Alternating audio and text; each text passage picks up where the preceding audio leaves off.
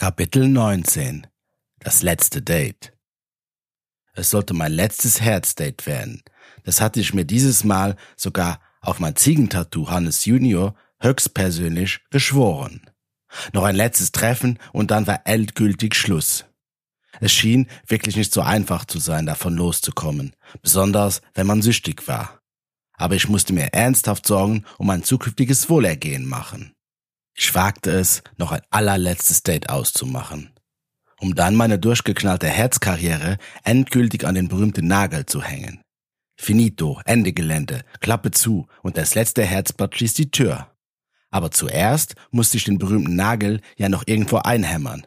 Okay, was für ein schlechter Wortwitz. Ist ja gut, ich höre schon auf. Da scheinbar keines meiner Dates nur halbwegs normal verlaufen konnte, hatte ich mich wieder auf eine neue Variante eingelassen. In gewisser Weise sollte sich jetzt der Kreis schließen. Mit meinem Herzdate in der Badewanne bei mir in der Wohnung vor gut fünf Wochen hatte es begonnen. Und hier sollte es enden. Das Date in der Badewanne war ja an sich super verlaufen. Und mit einem ähnlichen letzten Date könnte ich wirklich gut leben. So als krönter Abschluss meiner Online-Dating-Laufbahn. Vielleicht wird es dann auch wieder einen Rücktritt vom Rücktritt geben, aber das würde man in Zukunft sehen. Dieses Mal war ich nicht mehr ganz allein in der Wohnung. Paul, mein Mitbewohner, beehrte mich wieder mit seiner Anwesenheit. Also, was sollte schon großartig passieren? Ich hätte im Notfall ja Verstärkung parat, obwohl, ob man Paul wirklich als Verstärkung bezeichnen konnte, da war ich mir echt nicht so sicher. Jedenfalls hatte ich ihn vorgewarnt, dass ich heute Abend ein Date bei mir im Zimmer haben würde. Es war ihm an sich ziemlich egal. Seine Abendplanung bestand wieder vor allem aus Kiffen, Thunfischpizza und Chillen. Im Nachhinein gesehen hätte ich mir wohl auch eher so eine harmlose Droge wie Gras aussuchen sollen. Aber es war jetzt zu spät. Ich fühlte mich irgendwie sehr melodramatisch, wie ein Junkie, der sich noch ein allerletztes Mal einen Schuss setzen wollte, bevor er dann endgültig den Entzug antreten würde. Oder wie ein Politiker, der sich endgültig von der Droge der Macht loslösen wollte, bevor die Macht ihn loswerden würde. Okay, ja, der Vergleich mit dem Politiker klang wirklich absolut unrealistisch. Da ging doch so gut wie nie einer freiwillig. Ich war nervös und hatte meinen Vorsatz, das Trinken bei Dates sein zu lassen, über Bord geworfen. Es sollte ja eh mein letztes Date werden, also wollte ich es auch genießen. Oder es mir wenigstens halbwegs schön trinken. Okay, Moment einmal. Ich war nicht nur süchtig nach Herz geworden, hatte sich das Glück in Bechern auch schon etwas Platz in meinem Suchtreal meines Gehirns verschafft. Okay, okay, für solche Analysen sollte auch noch nach dem Date genug Zeit sein. Es läutete auch schon an der Tür, ich öffnete. Vor mir stand Nicole. Sie lächelte mich an und wirkte sehr sympathisch. Doch sie sah zu meiner Enttäuschung irgendwie anders in der Realität aus als auf ihren Profilbildern. Auf ihren Profilbildern konnte man schon erkennen, dass sie eine weiblichere Figur hatte und eins ihrer Lieblingshobbys war ja auch Kochen. Soweit so gut. Ich hatte eh keinen festen Typ Frau und es musste wirklich nicht die 0815 Modelfrau sein. Vor allem, da ich mich selbst auch nicht wirklich als ein Adonis von Mann einschätzte. Doch Nicole war für meinen Geschmack recht dick. Sie gefiel mir nicht so wirklich und das war auch mein gutes Recht. Es hätte ja genauso gut sein können, dass ich ihr nicht gefiel aber sie wirkte wirklich nett und aufgeschlossen. Das beruhigte mich etwas und ich war auch nicht mehr ganz so enttäuscht. Vielleicht sollte mein letztes Date einfach ein gemütliches Beieinander werden, mit netten Diskussionen oder so ähnlich. Warum nicht? Es musste ja nicht immer in irgendeiner Eskalation oder sexuellen Handlung enden. Man war sich ja zu nichts verpflichtet. Ich freundete mich mit dem Gedanken an und die innerliche Anspannung, die ich mir aufgebaut hatte, löste sich schlagartig. Wir setzten uns auf meine Couch und ich bot ihr ein Glas Wein an. Vorher nahm ich ihre Tasche und stellte sie ganz gentlemanlike auf meinen Schreibtisch. Das schien ihr zu gefallen. Und sie schaute mich verführerisch an. Ich versuchte, den Blick zu ignorieren und fing ein unverfängliches Gespräch an. Sag mal, Lictol, hattest du denn schon viele Dates dieser Art? Ist ja doch eher unüblich, sich direkt bei jemandem zu Hause zu treffen, oder? Nicole grinste und antwortete. Hm, also Dates hatte ich ja schon ein paar, ja, aber so direkt bei jemandem zu Hause? Nein, nicht wirklich. So oft, aber ich fand dich einfach total sympathisch auf deinen Bildern. Du bist doch nicht etwa ein gefährlicher Serienmörder, oder?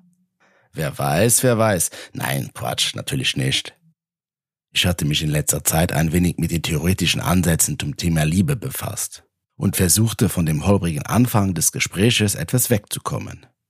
Smalltalk war ja eh nicht so meine Stärke. Aber wenn ich ein Thema interessant fand, dann konnte ich mich wirklich reinsteigern. So war es ja auch mit den Sexrobotern. Aber ich wollte unser Gespräch nicht wieder in Richtung Sex lenken. Also irgendwo äh, habe ich letztens die These gelesen, dass Liebe vielleicht sogar ein Abfallprodukt der Evolution sei. Ist doch irgendwie interessant. Besonders im heutigen Kontext des Online-Datings, findest du nicht? Nicole schaute mich etwas verwundert an und ich fuhr fort. Ich denke ja, dass das Wort Liebe an sich in unserem Verständnis doch eine Schizophrenie in sich verbirgt. Ja, einerseits kommt es mir wirklich so vor, als wäre die Liebe ein wenig ein Massenprodukt, welches scheinbar für jedermann zum Discountpreis erschwinglich ist. Das Online-Dating trägt ja schon dazu bei, dass man einfach mehr Menschen kennenlernt, aber dafür verliert man, also verliert der einzelne Mensch an sich doch massiv an Wert, oder? Ich machte eine kurze Denkpause, um dann mit vollem Elan fortzufahren. So entsteht doch auf der anderen Seite eine Art Knappheitsmentalität, durch ein Überangebot oder nicht. Wenn etwas knapp wird, will es ja jeder haben. Doch die Dating-Apps versprechen ja genau das Gegenteil an sich. Und doch suchen so viele Menschen nach der Liebe. Aber sind dann doch bereit, die Knappheitsmentalität jederzeit wieder durch die Wegwerfmentalität auszutauschen. Mir kommt es so vor, dass wir alle schnell in Sexabenteuern landen, aber jemand für eine wirklich feste Bindung lernt man doch so schwer kennen, oder nicht? Ich war aufgestanden und fuchtelte, während ich meinen Vortrag über die große Liebe hielt, aufgeregt mit meinen Händen in der Luft. Ich hatte mich in Rage geredet und fand mich sogar selbst irgendwie interessant. Doch Nicole sagte nichts. Ich wünschte mir, Ramona wäre jetzt hier. Mit ihr hätte ich wunderbar über dieses Thema diskutieren können. Leider hatte ich Ramona aufgrund meines vollen Datingkalenders etwas vernachlässigt. Aber das wollte ich definitiv nach der Sache hier ändern. Doch Nicole war auf etwas ganz anderes hinaus. Das merkte ich und mir verging die Lust am Reden. Ich wollte ja nicht unhöflich sein und ganz ehrlich, ich hätte auch nicht gewusst, wie ich sie wieder loswerden würde. Ich kannte diese Situation noch gar nicht. Wenn überhaupt, wollten Frauen mich loswerden, aber nicht ich sie. Ich wollte sie auch nicht wirklich loswerden, das klang jetzt sehr gemein. Nein, ich wollte nur nicht wirklich eine sexuelle Handlung mit ihr eingehen. Also versuchte ich ihre Flirtversuche elegant zu ignorieren. Die Flirtbomben schlugen immer näher ein und ich versuchte, so gut es ging, in Deckung zu gehen. Doch das spornte sie scheinbar immer mehr an.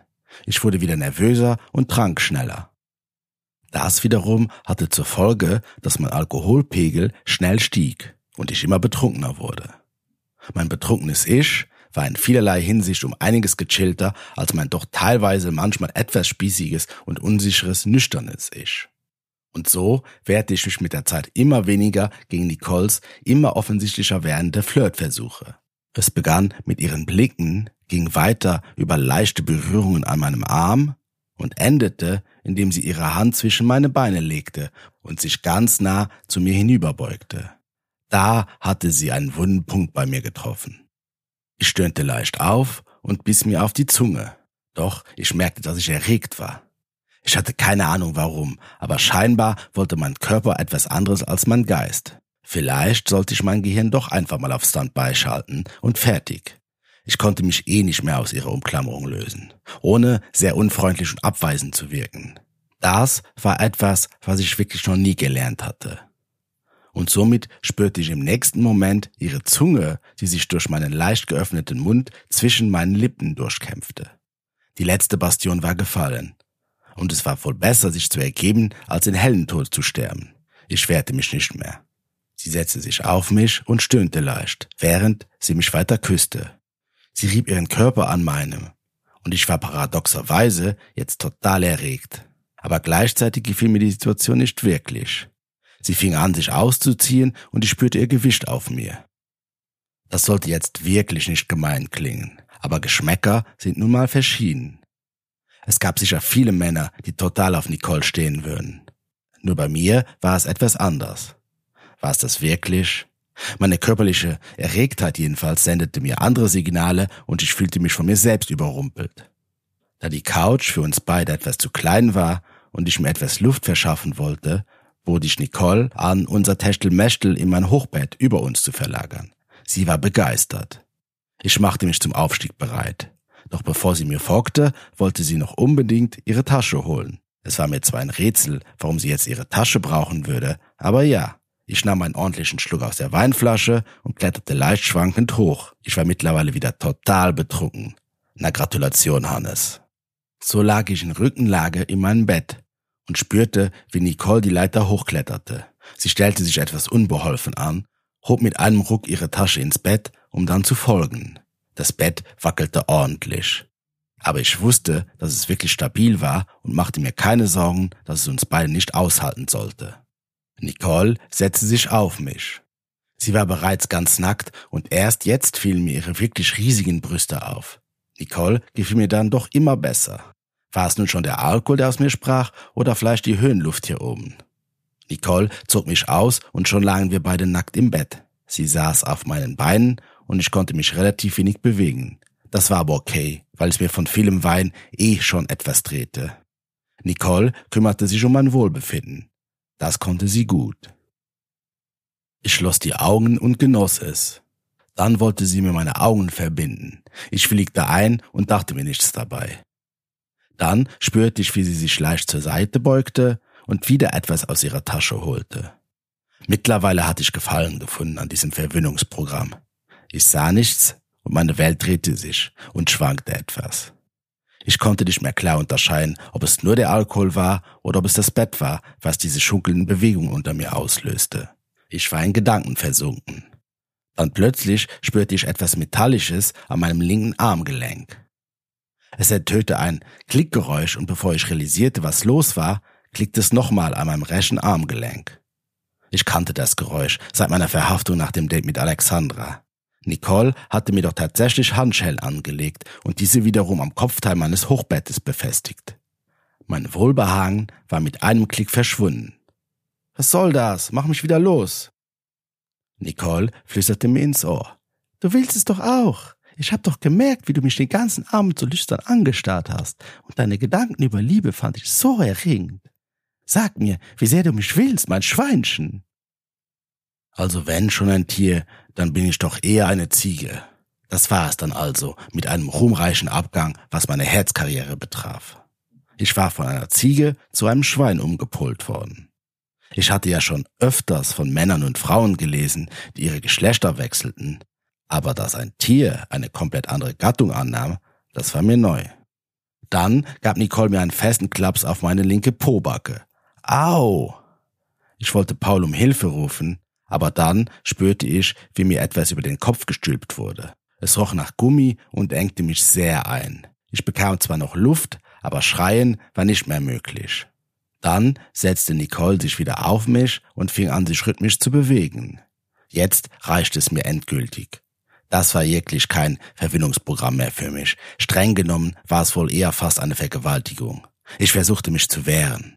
Doch meine Arme waren am Bett gefesselt und egal wie fest ich zog, da war nichts zu machen. Das Bett wackelte und ich versuchte Nicole mit meinen Beinen von mir runterzustoßen. Ich fühlte mich wie ein Stier beim Rodeo, der sein Reiter loswerden wollte. Doch es klappte nicht. Aber ich gab nicht auf. Ich sammelte meine letzten Kräfte und versuchte, sie mit meinem nicht mehr ganz so vorhandenen Gleichgewichtssinn zu bündeln. Dadurch machte ich alles noch viel schlimmer. Das Bett wackelte immer mehr. Nicoles Bewegungen wurden immer fester, aber ich wehrte mich weiter, auch wenn es zwecklos schien. Die Bewegungen wurden immer ruckartiger und das Bett schwankte immer bedrohlicher. Es knackste. So eine Belastungsprobe hatte mein Bett wahrlich noch nicht aushalten müssen. Und damit meinte ich vor allem die Wildheit der sexuellen Handlungen. Nicole schrie vor Lust. Ich konnte weder schreien noch so etwas wie Lust empfinden. Ich wollte einfach nur raus aus der Situation aber es war nicht möglich. Das Bett schwang immer weiter nach vorn und wieder zurück. Mir wurde es schlecht. Und dann knackste es nochmal bedrohlich. Das Bett ächzte. Ich spürte ein ähnliches Gefühl in meiner Magengegend, wie als wäre ich auf einer Achterbahn. Oder sonst wie im freien Fall. Und dann kracht es unglaublich. Nicole flog von mir runter. Einer der vier Eckpfeiler des Bettes hatte nachgegeben. Das Bett kippte erst nach hinten und brach dann in einem Ruck komplett zusammen. Ich landete auf dem harten Boden und Nicole fiel mir genau auf meinen linken Fuß. Es knackste noch einmal, ich spürte unglaubliche Schmerzen, aber konnte wegen der Maske nicht schreien. Ich biss mir vor Schmerzen auf meine Unterlippe. Die Tür ging auf und Paul stürmte ins Zimmer. Ihm bot sich ein Bild der Verwüstung. Ich war immer noch mit beiden Armen ans obere Ende des Bettes gefesselt, welches aus der Verankerung herausgebrochen war. Mein Kopf war von einer Schweinsmaske bedeckt und ich sah nichts. Nicole lag etwas benommen auf meinem linken Fuß, welcher etwas unnatürlich nach außen abstand. Mein Fuß tat höllisch weh.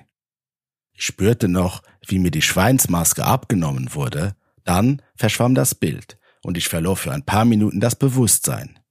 Danach konnte ich mich nicht mehr an so viel erinnern.